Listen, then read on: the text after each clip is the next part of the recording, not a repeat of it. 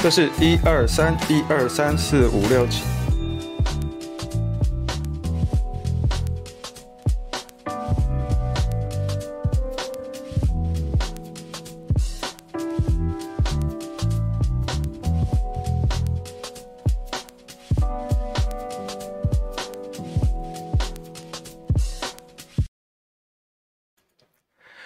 嗨，各位观众朋友，大家好，欢迎来到今天的下班不演了。啊，不好意思，今天又塞车了哈。不过今天没有像上次塞的那么夸张。OK，好，好，闲话不多说，我们今天呢来讨论的是一个最近很热门的话题，就是十八岁公民权的修宪案啊。这个修宪案呢，在上个星期五送出了立法院啊。那立法院是朝野的党团啊，全票的通过啊，大家都支持啊，好，这非常非常好啊，具有极高度的共识啊。那这个修宪案送出了立法院之后呢，那接下来要呃这个公告半年，然后在三个月之后举行投票，所以这样算一算，大概就是在今年的呃十一月底，也就是二零二二年的地方大选会合并的投票啊，因为三个月内嘛，那中选会当然会操作成说跟地方大选绑在一起喽，好。那事实上，民进党在去年刚提出修宪案的时候呢，其实他们也预告了，他们就是要绑二零二二年的大选。那今天呢，就是蓝绿呢又有一波攻防，就是到底修宪案要有一个复决的公投啊？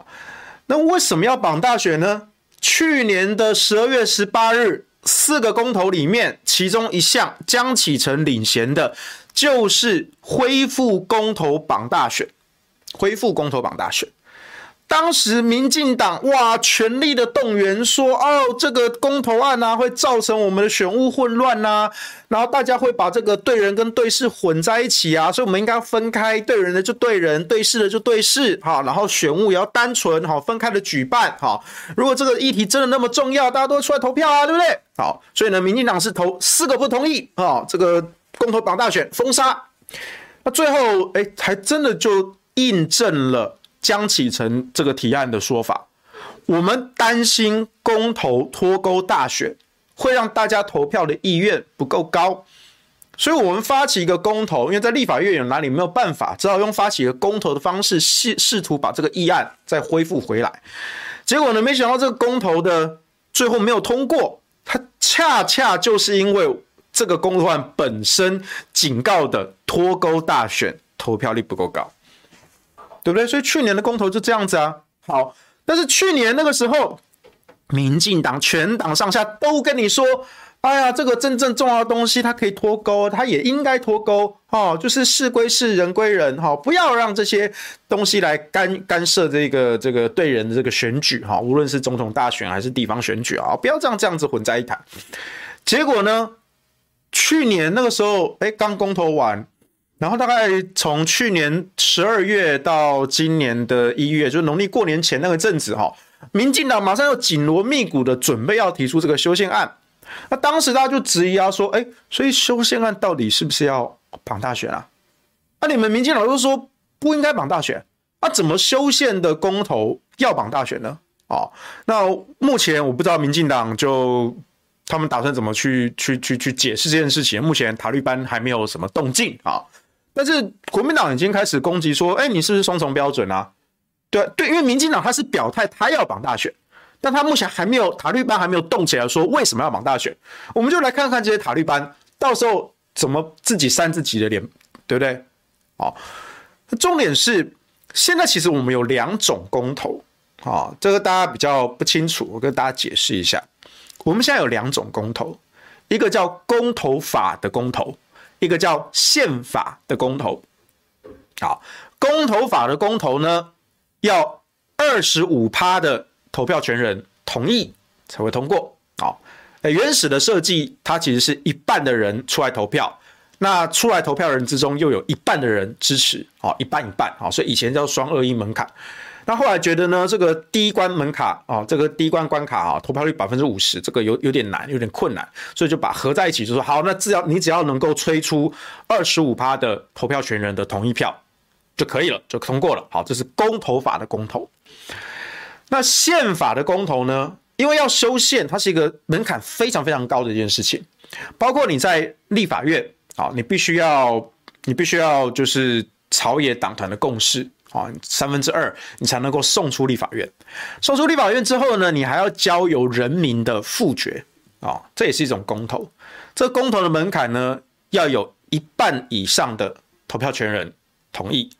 那以目前我们这个数字呢，大概是九百六十几万票啊，同意票哦，光同意票就要六九百六十几万哦，哦，我们公投一公投法的公投如果要通过，同意票大概是四百九十五万啊，我们都说五百万门槛啦，五百万门槛，但是修宪的公投光同意票就要九百六十几万，将近一千万啊。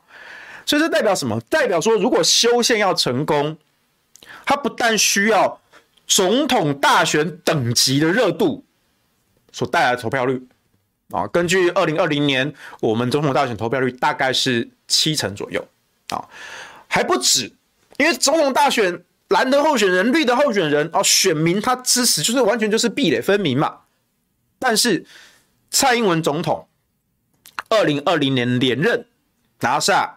八百一十七万票，八一七耶，哇，史无前例耶啊！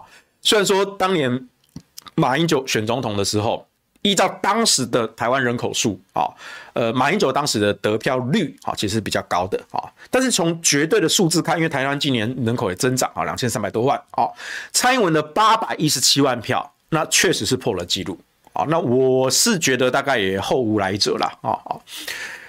八百一十七万票支持蔡英文连任，但是对不起，如果要修宪的话，八百一十七万票都不够，要九百六十几万票啊，九百六十几万票，那代表说这个修宪的议题，你不但要让大家都出门投票，而且蓝绿的选民也都要对这个议题有极高度的共识。我们再来回顾一下，在二零一八年。当时还是公投榜大选，公投榜大选里面呢，我印象中得票同意票最高的应该是国民党那几个案子啊，比如说反燃煤啊，然后这个反深奥跟反核食啊，我记得当时这个反燃煤这个反空污公投啊，好像也才七百七百六十几万吧，不到八百万啊，比蔡英文的总统连任票还少。所以你看哦，如果是一个一个反空污、反空、反空污有什么旗舰吗？没有啊！我也不明白为什么当年有人会去在反空屋公投投不同意票，那个就是塔绿班呐，就党要你投什么就投什么啊。但是即便是绿营的正常的选民啊，他问到说：“哎，你支不支持？你支不支持这个反空屋啊？”我当然支持啊！我干嘛跟我自己的生命过不去呢？对不对？我说的是绿营正常的选民，好，我我相信还是有一些绿的人，他们其实思维都还算正常的，好，他们有自己不同的政治喜好，这个我们都尊重。我说跟攸关自己身家性命健康的东西，他们是理智的，是正常的，所以他们一样支持啊。对不对？难道你要跟我说国民党的基本盘有七七百六十几万票吗？没有啦，国民党的基本盘没那么多啦，泛蓝的没那么多啦。那个反空屋公投七百六十几万，那个是需要连泛绿的选民都要加进来的才有的数字啊！啊，还有爱家公投也是啊。我我个人我支持婚姻平权，但我承认在台湾二零一八年的公投就是保守派的获胜，啊，那也是一样七百多万票，七百多万票。可是对修宪来说，对不起，七万多七百多万票不够哦，修宪要九百六十几万票啊，将近一千万票啊，所以民进党就说啊，这个一定要绑大选。哎，那你们不是说之前不是说重要的事情啊，就算不绑大选，大家也会出门投票吗？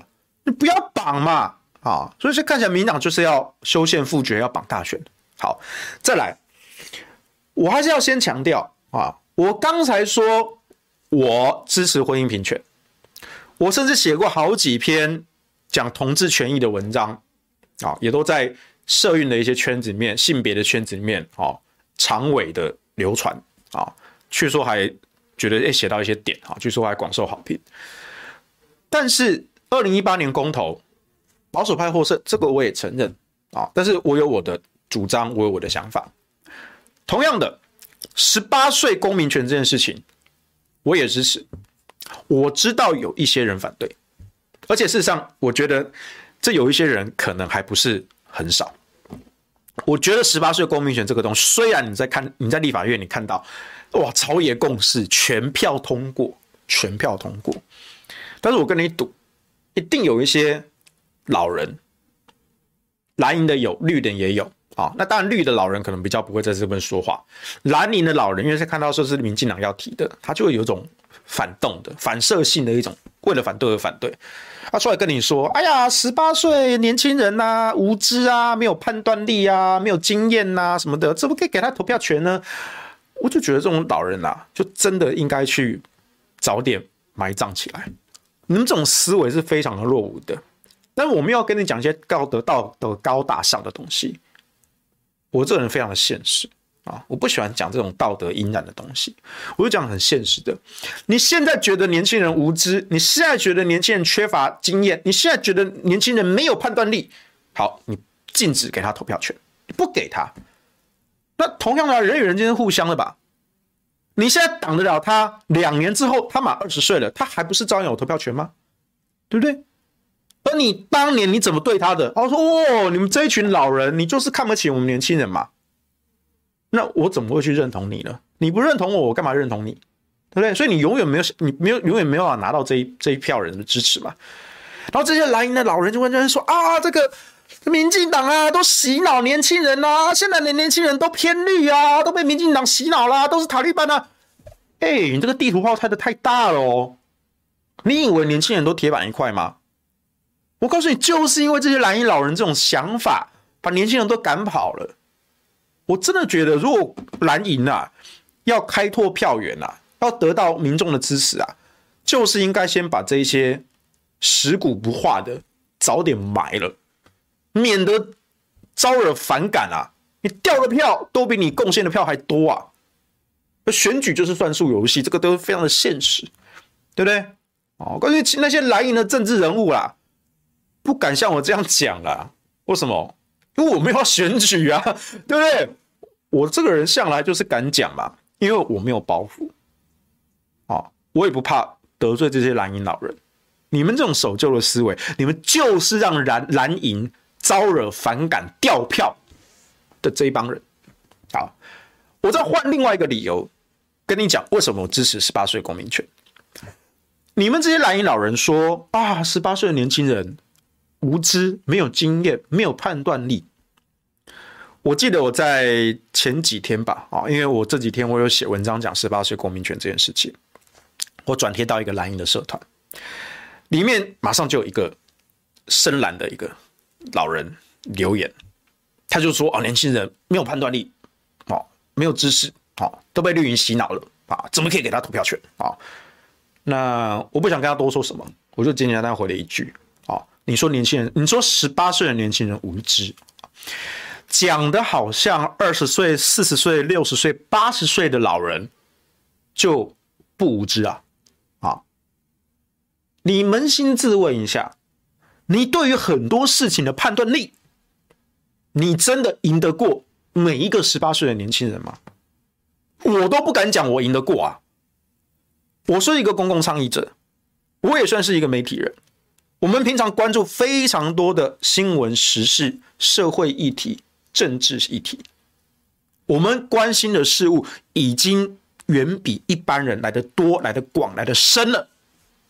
但我仍然不敢说我懂每一件事情，因为我们在了解这些议题，我们都要去做功课，我们也需要花我们的时间，而我们每一个人时间都是有限的。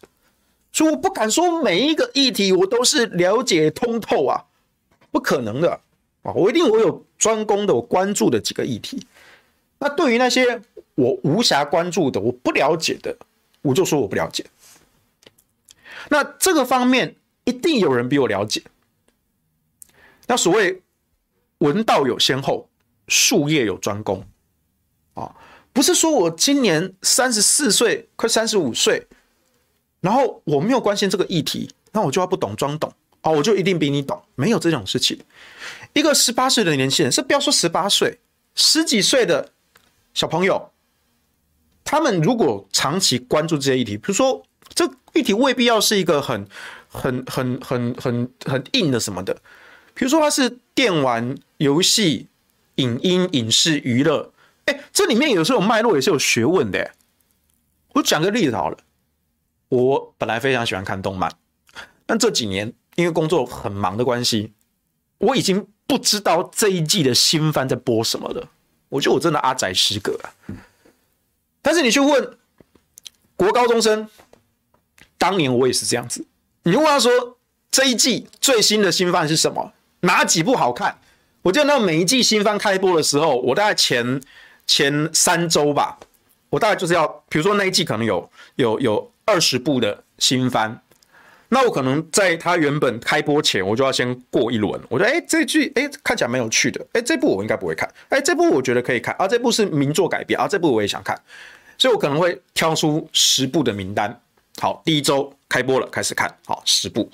第二周、第三周，看到第三周，啊，我就觉得说，哎，嗯，有几部。呃，它原作是不错啦，但是这个改编就那惨嘞，我应该是不会继续跟下去。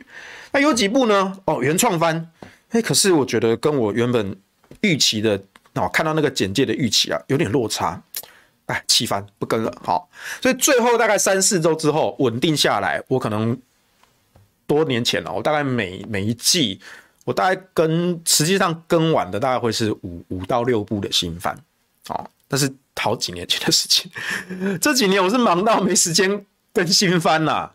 哦，那前几年我还有心有余力，至少我还就啊，今年这这一季有哪几部啊？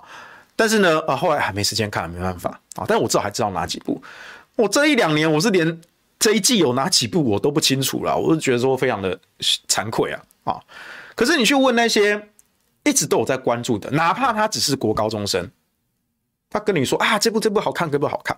他可以跟你讲讲剧情，讲这个角色啊，讲他的魅力，好讲什么，他可以讲的头头是道。哎，这里面也是有功夫的，对不对？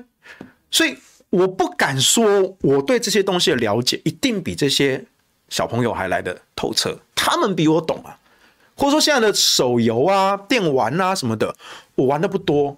我我当年也是打很多游戏，但我近年玩的不多啊。我大概就我现在大概就在玩原神而已啊。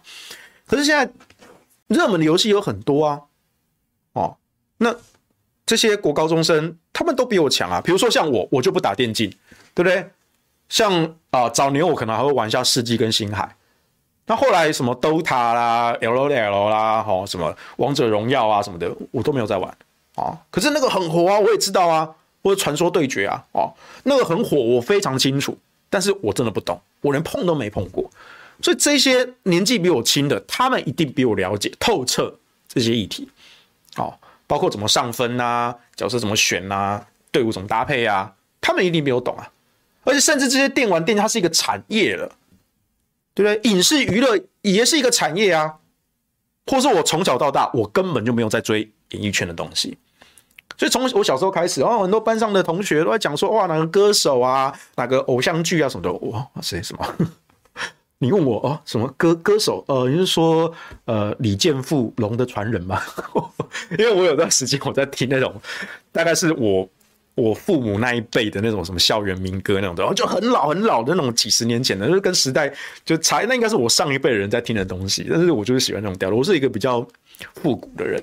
但是对时下流行的那些年轻的艺人歌手，我完全不认识啊！如果我都认识，那一定真的是巨星等级，比如说什么新垣结衣之类的哈，这我就认识了哈。但是你去这些人，一定他们在整个影视娱乐圈的这些新闻内幕八卦，这些人一定都比我都懂啊，可以讲得头头是道啊，对不对？所以再讲一次，这个文道有先后，术业有专攻。同样的，公共事务跟政治议题也是啊。一个年轻人，他可能国高中生、高中生、大学生，他可能关注某一些议题，好，关注的很深，他一定比我懂。那这样的人，你说他无知，他没有判断力，仅仅只是因为他年纪比你轻，你这话说得过去吗？我随便讲一个动保的议题，对不对？有很多年轻的学子都在关心啊，而且他们真的投入这些自己的时间去了解这些议题，去实现这些工作。结果呢？你们这些老人，你们平常也不关心这些东西啊？什么是动保？对不对？什么是 NTR 啊？对不起，讲错了，TNR，你都不知道啊？对不对？他动保要注意什么东西？有哪些种类？有哪些做法措施？你都不知道啊？那今天如果我们要推一个哈动保修法，甚至动保路线，你有什么资格说你比年轻人更懂？所以年轻人不应该给他投票权，而你却有一个投票权，这不是很奇怪吗？啊，最后最后我们再绕回来，投票权这件事情，在世界各国大概近十年来的趋势，其实也都是逐渐往下修。啊，从原本的二十二岁、二十岁，哈，现在世界各国很多都下修到十八岁。甚至有一些国家在乡镇地方的一些选举，他年龄门槛甚至下放到十六岁，甚至还有一些提案是想要完全取消年龄的限制。这个是国际上正在发生的事情，所以我们可以看到了十八岁公民权这件事情是国际趋势。只要你认真的关心一下国际新闻。哎，你如果不关心，你也不知道啊，对不对？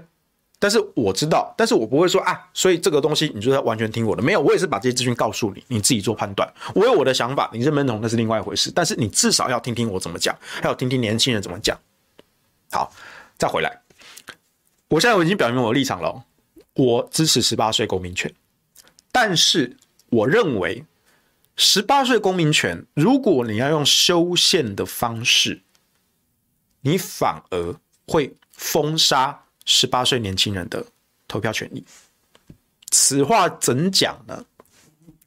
我刚才就说了，修宪的复决公投门槛非常的高，九百六十几万的同意票，连蔡英文的连任票都没那么多，连二零一八年那几个有高度共识的公投也没那么多，那个才七百多万票而已。好，所以大家想想看，如果十八岁的公民权的这个修宪案，好，假设真的合并了二零二二的地方大选，投票率提升了，但是同意票还是没有九百六十几万，不够，没过，请问一个公投没过会怎么样？好，答案不是被否定啦，但至少是。维持现状，而且在政治的观感上，他好像有一点似乎可能，或许是有那么一点点被否定的意味，但我不是很认同啦啊，因为从去年的四大公投你看，即便是我们最争议的核四，在每一次的民调大概都是有过半的支持率啊，那只是说最后大家不出来投票嘛，而蓝绿基本盘对决，那绿的基本盘是比较高的。但是那个没有代表性啊，因为就算绿的不同意票也没有过门槛。可是你注意到从一二一八之后，还是有一些媒体在写新闻的时候，他们就会说：“哎呀，公投被否决。”哦，他其实不是被否决，他是没有通过。可是你看哦，连政治的记者都会这样下笔了，是在观感上你就觉得说：“哎，好像这件事情被被否定了。”有有那么一点点的味道，是不是？还有包括从一二一八之后，哇，很多塔绿班就很嚣张啊，对不对？就说啊，你看你们核四被否定了啊，对不对？哦，他们就讲核四，他们都不敢去中南部对那些农民说，哈哈，反莱猪被否定了，对不对？你们就乖乖吃莱猪嘞，他们不敢这样讲啊，他们就死辣嘛，对不对？可是核四有被否定吗？没有啊，民调都是过半的啊。那反莱猪更不要讲啊！你现在再做一次民调看看，我相信反而出一样还是六七成以上的同意率啊。啊，至于那三成在想什么，那就是塔利班啊，党要你吃来剂，你就吃来剂嘛，对吧？啊，可是我还是要讲个现实的问题，观感上就是有那么一点点的味道，好像被否定了。好，所以哦，来，你想想看，如果十八岁公民权的修宪案也绑了大选啦，而你没借口哦，绑大选喽。然后呢，同意票不够，假设投出来九百万张同意票，哇，够多了吧？比蔡英文的总统连任票还高啊！啊，你也可以说某个程度来说，有有有蓝绿选民有达成一部分的共识啦。可是对不起，没过就没过嘛，没过的情况下，那宪法一百三十条就动不了啊。宪法一百三十条动不了。那是不是就没有办法赋予十八岁年轻人投票权了？哎，这就是关键喽！我在上个星期五，好，那个时候看到立法院的消息之后，好，然后呢，我就写了一篇文章，我也拍了一段影片，说其实十八岁公民权不用修宪，只需要修法就可以了。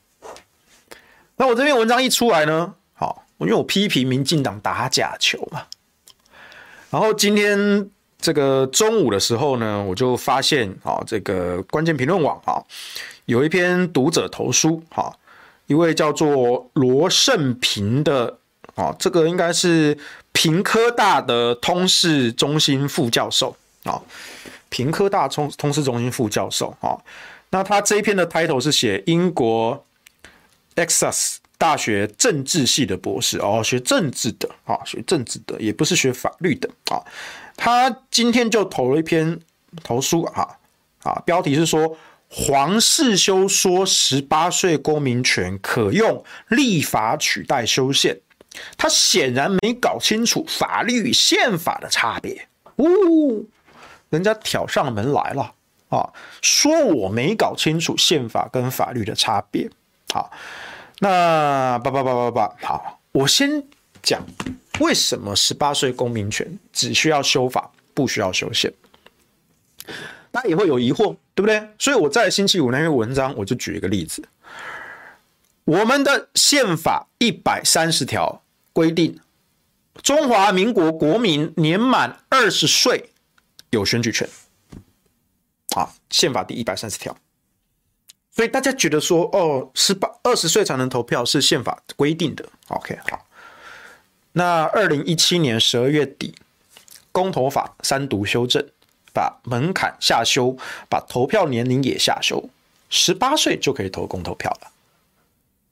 那你不觉得有点怪怪的吗？宪法规定二十岁才有选举权，公投法却定了个十八岁就可以公投。你不觉得奇怪吗？难道不违宪吗？啊，所以在二零一八年，我记得当时在我们那时候在推联署的时候，我记得那时候我有一次跟张善政院长跟蔡玉林政委啊开了一个记者会，就是呼吁十八岁的年轻人出来投公投票啊，就十八岁的这个公投来决定你未来，你自己的未来啊。当时我就举个例子啊。我就说很讽刺啊！如果你满十八岁，但未满二十岁，你会发现一个很吊诡的现象：满十八岁未满二十岁，你可以决定全国的政策，你甚至可以废止某一条法律。但是对不起，你没有办法决定你家的县市首长，还有那些议员、立委、民代。你不觉得很奇怪吗？我都可以对全国的政策，甚至国家的法律表达我的意见啊！我要支持他还是废止他？结果我对我家乡的一个小小的议员，我竟然都没有办法投票给他，更不要讲县市首长。你不觉得很奇怪吗？它是一个很吊诡的现象。但是我国的法律确实是长得这个样子啊。所以十八岁跟二十岁之间就有一个落差，所以当时其实我我就表态啦，我说我其实当然是支持把这个投票权哦，就是选举的投票权也下修到十八岁啊，那么中间放一个 gap 不是很奇怪嘛？哦，但是那毕竟还是要修法啊。好，所以我当时就举了公投法这个例子啊，你都不觉得你不觉得怪怪的吗？啊，然后呢，当时就有一些人呐。啊，在这个鸡蛋里挑骨头啊，包括这位罗胜平啊，这位屏科大屏科大东通事的副教授啊，罗胜平啊，哈，他也反驳我文章这个例子啊，啊，他说黄世修先生哈用这个公投法做举例啊，啊，这是错的，为什么呢？因为呀，我们的宪法里面没有规定公投权啊，没有规定公投权，啊，没有规定公投权。他说：“哦，我们这个宪法呢，诶，说这个国父孙中山先生啊，他写的是说，我们的中华民国国民啊，有选举、罢免、创制、复决四大权。选举、罢免、创制、复决。OK，那宪法第一百三十条规定是选举权，这个选举是对人的。那公投呢，是对事的。”它是四大权的后两项，创制跟复决。所以呢，宪法没有去规定创制跟复决权要年满二十岁啊。所以你公投法定了一个创制复决这个公投的权利，那十八岁就可以投了。哎，这个不违宪呐，啊，因为根据宪法好像是第四条吧，这四大项是拆开的。选举归选举，罢免归罢免，创制归创制，复决归复决。那公投是创制跟复决啊。宪法一百三十条讲的是选举啊，跟你的罢免、创制、复决没关系啊。嗯，好像有点道理啊，但是这还是有点怪怪的，因为这种解释是比较吹毛求疵、鸡蛋里挑骨头的。无论是选举、罢免、创制、复决，它都是投票权。那都是投票权，但是好，我同意法律文字讲的是严谨，所以我真的跟你论一下什么叫法律，尤其是宪法。我说很多人搞不清楚宪法跟法律的这个差距。那这位罗胜平副教授啊。他也在说，哎，这个是黄士修自己没有搞清楚这个宪法跟法律的差别啊！哎，我们的法律都是要照宪法定的啊！我们宪法第一百三十条就是规定年满二十岁才能够才能够投票啊！啊，我说罗老师啊，平平都姓罗，怎么对岸的罗翔老师的法学素养深厚？你好了，你不是学法律的。但是我稍微 Google 了一下，据说你还有开通市中心的宪法课啊！哇哦，你这种宪法概念，你能开宪法课啊？你知不知道宪法是对人权最基本的保障？你知道这件事不？再讲一次，宪法是对人权最基本的保障，最基本的、最底线的。我方方面面的法律能不能给宪比宪法更优的保障？可以，那我政策能不能比法律有更好的保障？可以，可是政策的位阶是低于法律的，低于法律的位阶又是低于宪法的，但是那是位阶问题。可是，在权利保障上，宪法规定的是地板，这个地板可以架高，可以垫高，可以用法律给更好的保障。那法律有了保障之后，政策又可以给更好的保障，你懂意思不？所以宪法第一百三十条规定的中华民国国民年满二十岁有选举权，它讲的其实是一个最基本的保障，就是我国的国民最迟最迟到二十岁，你必须要赋予他投票权，最迟到二十岁。也就是说，如果立法委员定了一条法律，说二十一岁才能投票，嗯，你违宪，违反宪法第一百三十条，就你违反了最基本的保障。可是如果说我立法委员定一条法律，说十八岁就可以投票，不违反啊，因为他更优渥的保障了人民的权利，不违反啊。罗胜平老师啊。你敢在通识中心开宪法课，荼毒学子啊？你有没有读过比较法学啊？我黄士修不是学法的，我只是有良师益友啊，还有法庭的实战经验呐、啊。你稍微做点功课好不好？那大学开课啊，还通识课啊？你知道美国联邦的法律，还有州的法律，还有美国的宪法，原本他们也规定比较高的选举权的门槛，可是后来在联邦的或者在州哈各个邦的，他们下修了投票的年龄，不违反美国宪法，甚至有一些地方的下修不止下修到十八岁，下修到十六岁也不违法，还不只是美国，哦德国你也找得到这样的法律啊，德国联邦基本法也是以前也是规定二十岁。现在十八岁，有一些邦地方的一些小的选举，甚至开放到十六岁。你说它违宪吗？没有吧，因为西方人非常的清楚，宪法是对人民权利的最基本保障，而法律可以给更好的保障，政策可以给更更好的保障，这应该是基本常识吧？基本常识吧？罗胜平。罗老师，你有没有读书啊？还敢在屏科大教书？我都为那些屏科大的同学感到悲哀啊！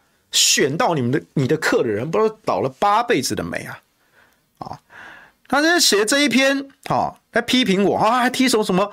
哎，中央法规标准法，哈，啊，这个东西就是说，哦，应该以法律规定的事项，不得以命令定在，叭叭叭讲一大堆，啊。这些东西跟你要论述的有什么关系？你只想把这个中央法规标准法扯出来糊弄一下大家，你在骗谁呢？再来，他举了一个很好笑的例子，他说啊，根据大学法施行细则啊，那这个施行细则是根据大学法第四十一条规定，好，授权教育部订定的。第二十二条说。大学法授权由教育部规定四年制的学士毕业学分，那教育部就定了，在这个施行细则里面定了一百二十八学分为最低毕业学分。但是呢，很多公私立大学的科系，它的毕业学分很多有些到一百四，是大概在我读大学的时期，才陆陆续续的下修到一百二十八。可是，在我那个年代，确实是蛮多的科系，它最低的毕业学分是一百四。可是罗老师啊，你搞错一件事情。第一个是大学法施行细则对于四年制学士的毕业学分定在一百二十八学分以上，这个是明文的定定以上，而且大学的学位并不是基本的人权。虽然现在大学生满街跑。可是让你毕业，并不是我们的责任，你自己要对你自己负责。你自己的能力不够，我没有办法让你毕业啊。所以罗胜平啊，你既然拿大学一百二十八学分这件事当举例，你逻辑坏到哪里去啊？而且你只是拿一个施行细则的位阶啊，你这什么叫施行细则？施行细则不用过立法院啊。是法律过立法院，法律其中一条授权行政机关订定施行细则，那行政机关只要公布之后被查就可以了，这是内鬼。你卢胜平，你拿一个施行细则跟我谈法律的概念，跟我谈最基本的保障，跟我谈宪法的位阶，你哪根葱啊？你政治学博士，哎，虽然你不是读法律本科的，我也不是读法律本科的啊，可是我觉得这应该是基本的法治常识吧？怎么你政治学博士没教啊？英国 Exs 的政治学博士啊，啊 EXAS 大学我是听过了，还不错的一所大学啊，啊，但是你这不丢人吗？对不对？哎呦，刚有网友说。哦，英国的学位，那我们又没有没有必要开地图炮啊！我也是在英国读书的，我读 Imperial College 的，对不对？虽然我读理工的，但是我认为这不是学位的问题啊，这是基本的法治常识、法治素养的问题啊！你拿一个事情细则跟我来辟这些东西啊？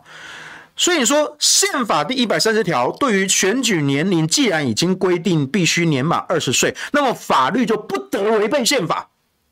哦，那美国不就公然违宪多年了吗？德国不就公然的违宪多年了吗？好多个国家都公然违宪了，哇！全世界的宪法学者、法律学者都不出来讲话啊！就你一个罗胜平，你一个政治学博士，你一个屏科大通识中心的副教授，哇！你出来伸张正义啊！哇！法学好棒棒啊！没有，你只是逻辑坏掉而已啦。我还头一篇写漏漏等哈，还分页阅读，还害我要点两页哈，超级莫名其妙。好，所以呢，我说。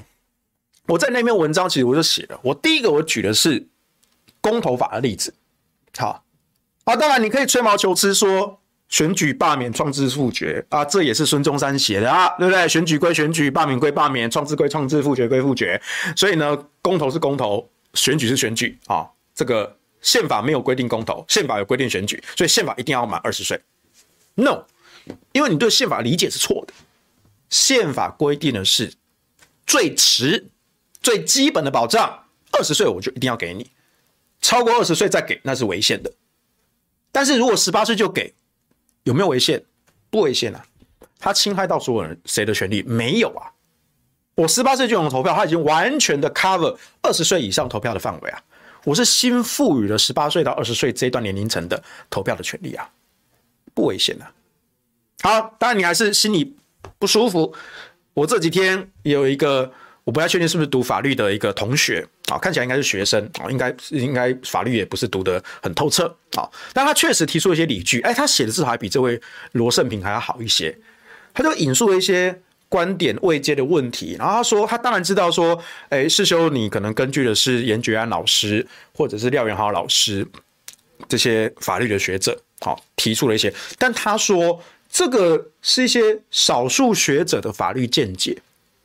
那十八岁公民权，如果仅用修法而不用修宪，这还是有争议的哈。这个不宜武断论之。那我觉得这位同学可能法律读的还是比较熟一点的啊，对慰藉的问题了解还是比较深一点的，但深没有透。什么叫没有透呢？因为你忘记了法律的本质是什么。尤其是立法的本质是什么？订立法律，它就是对社会现况制度的一个挑战。修订法律，这是立法。立法要考虑非常多方方面面的，包括人民的意识，或者是社会风气的演变。可是，你有没有考虑到，法律是一个动态的过程？法律是一个动态的过程。今天我要立法委员去修这个十八岁就能投票的法，定出来有没有违宪？请问是谁说了算？你说有一些法律学者持反对意见，说一定要修宪啊，这个说修法就可以的，呃，这个这个这个可能会违宪啊。可能会违宪，可能肯定违宪吗？你讲不出来，因为这些法律学者不是大法官，他们教了一辈子的书，他们当不上大法官，他没有那个决断权。所以这位同学他说：“哦，这个法学见解尚有争议，不以武断论之。”嗯。乍听之下合理，可是这是不是一种推卸责任的借口呢？你说不以武断论之，好，那我们来讨论，我们来开公听会，我们来开座谈会，我们来开通识课，我们来开专题选修，我们来开研讨会，我们来看学术交流会，我们来看五年、十年、二十年这一群。反对用修法就可以的法律学者，你们再嘴炮十年、二十年，你们只能做出用修法来取代修宪来定十八岁公民权的这个做法未必合宪，未必合宪。但是你们没有办法拍板说肯定违宪，为什么？因为你们不是大法官。哎，可是你会说，黄兄你也不是大法官啊，颜觉安、廖元豪也不是大法官啊，对不对？嗯，有道理。所以我们就把这个问题丢给大法官来决定嘛。如果没有立法委员去修这个法，那怎么会上升到让大法官去判定这件事情呢？所以我就跟这位同学说啊，我觉得这位同学还算是比较用功的，所以我愿意跟他写的讲的比较多一点。我就说立法的本质是变动的，好，那我们让立法委员去修这个法，他才有机会交给大法官去判断到底是否合宪，否则违宪不违宪，那就是打嘴炮而已啊。我跟各位分享一个经验法则。你在网络上看到有人谈法律问题，起手是第一句就跟你说啊，这个违宪。我跟你说，这个人百分之九十是草包，因为我们真正懂法律的，我们不会第一手就拉到宪法的层级，因为宪法是比较空泛的，它是一个原则性的约束。当然，宪法有很多很多可以讨论的东西，但是。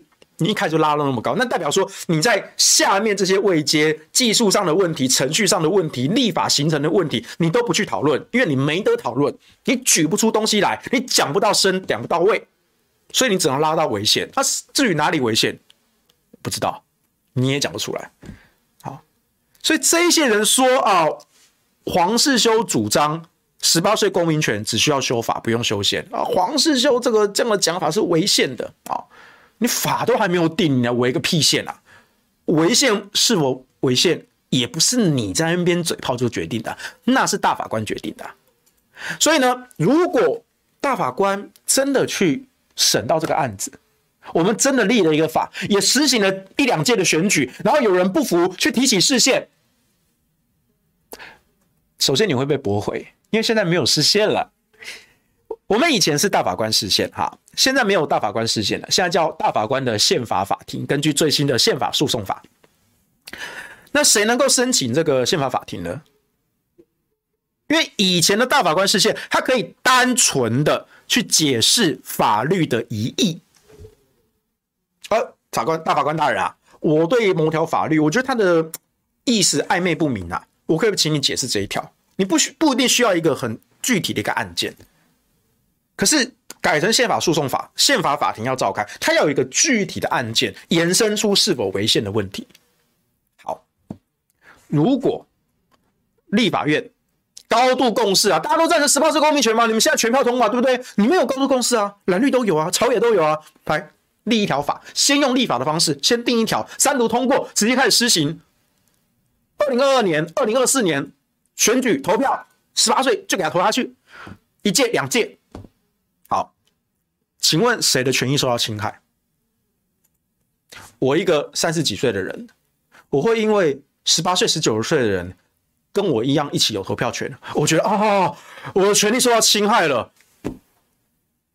你这有点像是我一个白人，我在搭公车，我看到一个黑人也走上了公车啊，他怎么能够跟我搭同一辆公车？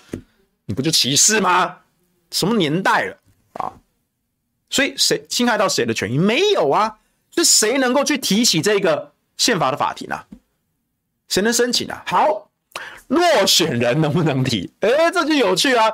你可以说我会输这场选举，就是因为十八岁、十九岁的人他不应该有投票权的。他既然有投票权，而且他不投给我，他投给我的对手，是我落选了，我原本可以赢的。嗯，呃，比如说二零一八年丁守中输柯文哲三千票哦，那丁守中他的说法是说哦，因为这个选务混乱，所以四点钟过后哦，有人边投票边开票哦，因为这样子，所以选举不公，选举无效啊，所以从来后来被被驳回啊，因为就你没办法举证说真的造成你决定性的落选，对。观感是一回事，但是你法律上、法庭上要讲举证，所以好，就算真的真的落选人，因为十八十九岁的人出来投票而落选了，所以他提起了，他申请了宪法法庭审理。宪法法庭看好十八岁的公民权，根据颜菊安老师、廖永豪老师、李念祖老师，甚至包括我，我有整理一些。过去台湾社会、台湾的学界也都有相关的法律，十八岁只需要修法，不需要修宪。所以第一个，它至少有法理的依据。虽然你仍然可以说，呃，这是特定学者的法学见解，它还不是一个呃完全的法法学界的共识，可以，可以，但它至少有一套的法律解释吧，它至少有它的脉络法学见解吧，至少有一套吧。好，你承不承认是另外一回事，至少有一套法理的基础。他又有实务的经验，因为呢，我们刚刚讲的公投法的例子，好，你说这是选举归选举，复决归复决，啊，好，我们的国民教育法里面规定九年国教，但你知道了，我们的宪法里面规定的是六年国教哦，完全是同一件事情哦，完完全全就是义务教育免纳学费哦，基本教育这件事情哦，我们的宪法规定的是六年国教，六到十二岁，哎。你怎么能够定一个国民教育法放宽到六到十五岁呢？你不是违宪吗？哦，那我们从民国五十七年开始就违宪哦。我们从民国五十七年开始就是九年国教，那不是违宪吗？不违宪吗？如果你刚刚节目你有在认真听，而且你有正常的智商。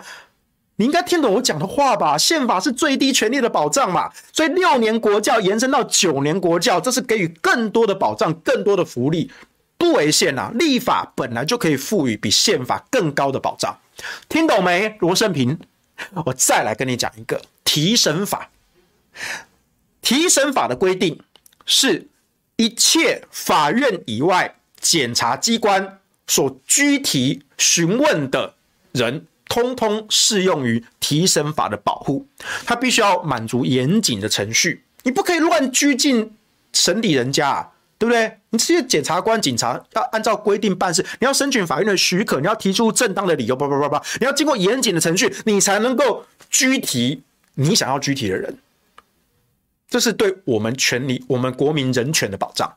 可是你知道吗？在宪法里面，我们对提审是有。规定的，可是我们的宪法的文本里面，它对提审的规定的对象，它保障的对象只限于犯罪嫌疑人，只限于犯罪嫌疑人。所以，那如果今天他是一个证人呢？那他能不能被拘拘提呢？诶，根据我们提审法，可以啊。但是要满足很严谨的程序，因为我们要保障证人的权利。当然，我们要防止他串供，所以我们也可以赋予检察官一部分的权利，说：“哎，这个传唤未到，我们是可以发通缉票的。”因为这个案件事关重，他必须要他出来作证，可以必要的时候。但是你必须要满足这个必要的程序。你不能说：“哎，检察官，嗯，我觉得我看这个证人不爽啊，拘提起来，先关他个三天再说。”不行，这样是违法的。可是。法律规定的是只有对犯罪嫌疑人呢，没有讲串供的。啊，证人不是犯罪嫌疑人啊，宪法只保障犯罪嫌疑人啊。那你不是犯罪嫌疑人的，是不是我检察官我就可以警察我就可以随便的拘提呢？对不对？所以在我们的提审法里面，他把保障对象的范围给扩大了，不只是犯罪嫌疑人，这一切。法院以外，检调机关所想要拘提的人都可以适用提审法的权利保障，懂没？罗胜平。所以他有法理的基础，他有实务的经验，他甚至如果我们的立法委员真的立了这条法，实行了一次选举、两次选举，形成了惯例，惯例，这个时候就算真的有人闹到申请宪法法庭。我相信大法官做出追认合宪的判断是非常非常高的几率。但是当然，如果大法官到时候独排众议逆风做出嗯违宪，我觉得十八岁投投票权还是得修宪。不能够用修法的方式决定。嗯，很好。英系的大法官啊，现在大法官都是蔡英文提名的，进步派的啊，哈，进步派的大法官如果真的做出这种超级保守派的决定，还活在二十世纪、十九世纪的话，也无妨啊。那就请你们大法官的智慧，你要写那个事先说理由书吧，你可以有。协同意见书、不同意见书，但是你要给出理由，你的理由。各位大法官，你们都是法学界的前辈，是充满的知识与智慧，是我国法学界的最高最高的人物，你们一定有你们独到的见解。你说是，或者你说不是，合宪违宪，你都要给一个详尽而具体的理由。我们可以期待大法官，如果他认为违宪。那违宪就违宪啊，法律就废掉啊。那你说过去两届的选举结果怎么办？不怎么办啊？以前的法律也是啊，他当时是照着法律所施行的，啊，没差，啊。但是之后我们就要改回来了，可以啊？那违宪就违宪啊，你干嘛这么去怕挑战宪法呢？所以我就跟那位同学来我板上留言同同学说啊，我说你要让大法官有机会去做出这样的判断，好。那我相信和宪的几率是高的。哎，这位同学有点不服啊，他说：“那那我没有办法跟你赞同你的意见啊，因为呢，你这样就是拿民意去逼迫大法官，去压迫大法官做出和宪的解释。”我说：“同学啊，我可没这样讲啊，我说的是有法理的基础，有实务的经验，又已经形成惯例。我认为大法官做出和宪解释的机会非常高。”大法官这个判断是不是带有一些政治性的？是，但我这里讲的政治性不是指蓝绿政党斗争的政治，我这里讲的政治性用另外一个词，它其实是一种价值的判断。所有的法律，所有的问题都是价值判断，你找不到一个不带价值判断的法律事实问题。即便法律上厘清的事实，他在最后下判断的时候，他就一定会涉及到价值。而大法官们就是在人类社会之中所选出了一帮精英的分子，去作为独立的一个权利，行政、立法、司法，作为司法权的代表，去做出独立的判断。那你说大法官会不会迫于民意啊？对不对？做出和解来，你这样不是压迫大法官，你不是妨碍司法独立吗？这位同学就指控我说，你这样的想法是是是是妨碍司法独立啊？那我是要守护司法独立啊。我说这位同学，你读死书啊！司法独立不是你这样看的，你是要交给大法官去判断，大法官不受到外力的威胁。但是大法官要不要去考虑现在的社会风气氛围文化，但是又兼顾到他们的法学的知识跟逻辑，做对人权做出了保障？我举个例子，如果大法官完全是跟着民意走。那我请问你，二零一六年的同婚释宪案，为什么大法官会说现行民法只保障异性婚姻，没有保障同性婚姻是违宪呢？哎，在台湾社会保守派是绝对多数哦。二零一六年这个释宪的决定，哎，看起来好像政治正确，no，事实上在台湾的社会是大大的逆风，它是逆着民意干的。你从二零一八年的公投，你也可以看得出来，台湾社会就是保守派。所以你这么不信任这位同学，你这么不信任大法官的独立判断，你跟我谈什么司法独立啊？所以这位同学，你的逻辑怪怪的啊！啊，但我我没有要批评你的意思，所以我没有把你的名字点出来。但这位罗胜平教授啊，我就觉得说你整篇文章写的乐乐等，但是一个烂惨。一摞还不够，还两摞，乐乐跟个拉惨，好，那真的是荼毒学子啊，害人子弟啊！好，罗胜平老师啊，你能不能回家多读书啊？所以再跟你讲一次，十八岁的这个公民权，他其实应该用修法，他不应该用修宪。当然，现在修宪案出立法院，我也赞同。可是我们担心的就是，如果修宪案没有过。现在民进党就是要去炒作，说我要去炒作二零二零年的投票率啊，把年轻人都叫他们回家返乡投票啊，他们都讨厌国民党，所以呢，我们民进党选情就会大大大有利。对，司马昭之心，但是我觉得无可厚非，因为如果有一些蓝营老人还在认为说啊，年轻人都不要返乡投票最好啦，他返乡投票都去投民进党啊。如果你国民党是这样想的话，那你不要选了啦。你害怕年轻人投票，你害怕人民投票，那你不要选了，对不对？你应该去思考，是我怎么去争取年轻人的支持嘛？你觉得年轻人真的铁板一块吗？未必啊！你看去年的四大公投。年轻人是压倒性的支持啊，尤其是我们合适这个案子，年轻人是压倒性的支持啊，多么的政治不正确啊，跟塔利班对干在所不惜啊。所以去年那段时间去塔利班很辛苦啊，他跟那些青年学子干起来啊，因为青年学子说：“我守护早教啊，合适安全的，为什么不用呢？”他们赞同啊。那你说这个东西跟国民党关系没有关系？这是年轻学子自己的独立判断吗？他们没有被绿营洗脑啊。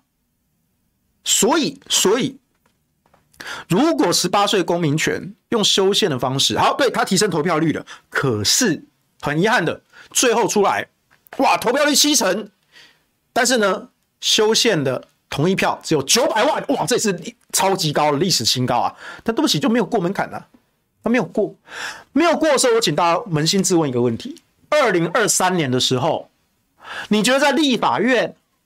会有任何一位立法委员，无论是民进党的还是国民党的，屁颠屁颠跳出来，摸摸鼻子跟大家说：“哎，那个大家哈，哎，虽然去年那个十一月的那个修宪复决啊，我们十八岁公民权没有过哈，哎，可是我忽然想起来，其实我们十八岁公民权用修法就可以啦。哎，所以各位同事啊。”哎，我们来开一个委员会，然后开个院会。哎，我们来三读表决一下，十八岁公民权用投票的啊，就可以过了。嗯，好，我们现在来修这个法，好不好啊，各位同事？你觉得会有这个立法委员出来北吗？吗？不会的，大家到时候就是装作没看到，摸摸鼻子，遮住眼睛，捂住嘴巴。十八岁魔鬼，魔鬼都魔鬼啊，大家都不爱啊，啊，我干嘛去修这个法，对不对？民进党不会提，国民党也不会提嘛，因为民进党现在就跟你讲了一副，哦，他一定要修宪，他不能够用修法，他一定要修宪，所以二零二三年的时候，他不会出来说要修法就好的啦。那国民党到时候修宪的，如果没有过，那国民党到时候，嗯嗯嗯，没过就没过啊，我们也也不用主动提啦。所以在立法院修法这个手段，它原本是可行的，而且是简单的，朝野都共识的，它直接就可以过立法院，直接开始施行了。不用再公投，不用再九百多万票了。但是，二零二二年修宪如果没有过，二零二三年没有人会提修法的。十八岁年轻人什么时候才能投票？你做梦去吧，下辈子吧。祝你投胎到一个好的国家，一个进步的文明社会，你十八岁就能够投票了。不要在台湾，很悲哀啊。所以为什么我特别写文章、拍影片，然后今天下班不演了？我们有一个小时的时间，我跟各位观众朋友详细的剖析这个脉络，还把这位不读书又没卫生的屏科大通识副教授罗胜平演出来。为什么？我其实也没有要针对他，我只是想要杀鸡儆猴啊！我拿他作为例子，告诉大家，就是有这种绿营的学者、绿营的教授，好好教书你不干。出来丢人现眼、荼毒学子、散布错误的法律知识，你不是学法的，我也不是学法的哦。但你还敢在屏科大通识中心开宪法通识课，无法理解。但是你不重要，重要的是，我现在非常的担心，十八岁的公民权现在被闹成一定要修宪。不需要经，不能够经过用修法的方式。国民党党团党中央，我不知道他们要不要碰这个议题。反正我文章写了，影片拍了，讲也讲了。如果国民党还是有一些人觉得说，啊，这个不是我们的主战场啦，就反正民党要修宪嘛，那我们也支持啊，我们也支持十八岁啊。那民进党说要修宪，我们就也是就就就就蛋蛋同啊，还还要去争到底是用修宪还是修法的？哎，这个世修你说用修法就可以了，我们也是听过这个说法啦，但是就可能还是有一些争议啊，就是那那那那那那那那就不做事了啦。哦，我说如果你国民党是这样想的，反正。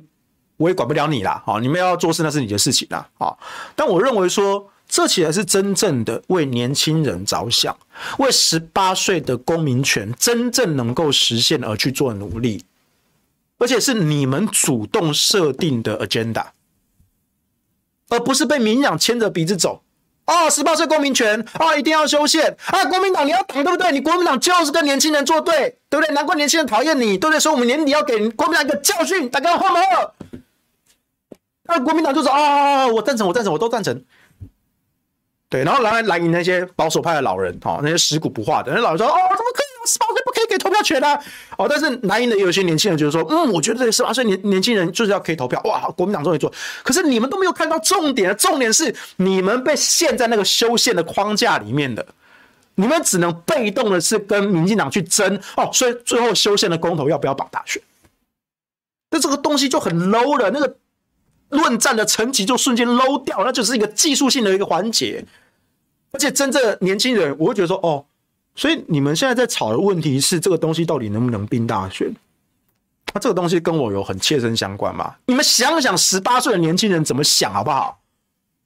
如果你真正在意十八岁年轻人的权利，或者是你真正觉得中华民国的法治跟民主的观念要往前走，要跟上国际的趋势，跟上世界的潮流。懂得设定战场好吗？我讲这么多，法理的基础的经验、惯例的形成，甚至操作的手法，我都一步一步铺陈了。现在送出修宪案，送出立法院可以啊？那你能不能加提一个？你国民进党党团不敢提，你国民党党团提不提嘛？你加提一个啊？我们先用修法的方式，我们就走双轨嘛，有个备案嘛。就算修宪没有过，我现在就有一个修法法案摆在这里。到时候二零二三年，我有个理据说：“哎呀，我知道大家是支持十八岁的修宪案的，可是因为真的修宪门槛太高了，九百六十几万呢、啊，我们最后投出来的同意票只有九百万，九百万其实很多啊，我们也可以说它其实已经是全民共识啊。”蔡英文连任也不过才八百一十七万票啊！如果我们抽到九百万，很可惜，就是因为门槛的问题。我们怎么能够让这种无谓的门槛去缩限了人民的参政权呢？所以呢，国民党当仁不让，而且呢，我们超前部署。我们在修宪的公投前，我们已经双轨提了一个法案。哎，我们国民党主张哦，修宪修法都可以修宪，大家同意，但是因为门槛没过。没关系，我们走 Plan B 修法。你民进党敢不敢挡啊？哎，二零二一年的这个时候，我二零二二年的这个时候，我们是全票通过呢。你民进党敢不敢挡啊？你民进党说不行，一定要修宪，一定要修宪。我们先修法修下去嘛。违宪不违宪，合宪不合宪，那是大法官的事情，而且那是你蔡英文提名的大法官。你挡看看嘛。哎哎，我没有威胁你哦，法官大人。你们也可以做出违宪的判断，但是请让我们把这个法送出三读通过，不需要再复决了，立法院就直接赋予修法，十八岁就投票了。然后二零二四年总统大选，十八岁年轻人就投票了。哎，这不是对你们这样也很好吗？你们这样挡不挡啊？啊，你挡啊！哇，你看不起年轻人呐、啊，民进党，对不对？国民党才是真正跟年轻人站在一起啊！而且我们兼顾的理论、实务、手段。懂不懂？这才叫做战场的设定啊！这才叫操作啊！操作秀一波走起来啊！好，所以我们今天一整天讲的这个十八岁公民权啊，我为大家分析了完整的脉络啊，然后点一个不学无术的教授出来杀鸡儆猴，也顺便再呼吁一下在野党，尤其是在野最大党国民党，请你们。负起责任，提一个修法的法案，去看看民进党要不要挡。如果他们挡了，你们也有香骂本嘛？而且你们有正当的价值，你们可以抬头挺胸告诉年轻人，你们才是真正为年轻人着想，何乐而不为呢？你们还要说啊，这个不行，那个不行，这个嫌麻烦，那个有争议，那算了啦，不要选了，不要选了啦。立法委员也辞一辞了啦，不用立法了啦，对不对？每年养你们一个人就要一千万新台币啊，那是我们纳税钱啊，不用了啦。哦，反正你们在立法院也不懂得该修什么法，哦，我都讲得很清楚吧，对不对？法条怎么定，我也可以跟你告诉你怎么定啊。啊，那相关的法律的理论，不管是廖永豪老师、李念祖老师。连深绿的严决安，严决安超级绿耶！当时候那时候迫害管中闵校长的，他也有一份啊。但是连严决安都出来说，十八岁公民权修法就好了。哇，这个蓝绿法律学者都有共识啊。那你们还不干，我就不知道你们立法院在干什么了。那你们就傻傻的被民进党牵着鼻子走了。我是没差了。OK。好了，那就是今天的下班不演了。今天跟大家讲了很多，因为上周的时候我有事情，啊，所以请那个别的朋友来代班，啊，那跟大家说声不好意思，啊，所以今天这个回归啊，跟大家讲一下，又再科普了一下这些法律的这些议题啊，很开心啊，也希望大家能够学到一些新东西，然后去告诉那些政治人物、那些立法委员做他们该做的事情。好，以上就是今天的下班不演了，拜拜。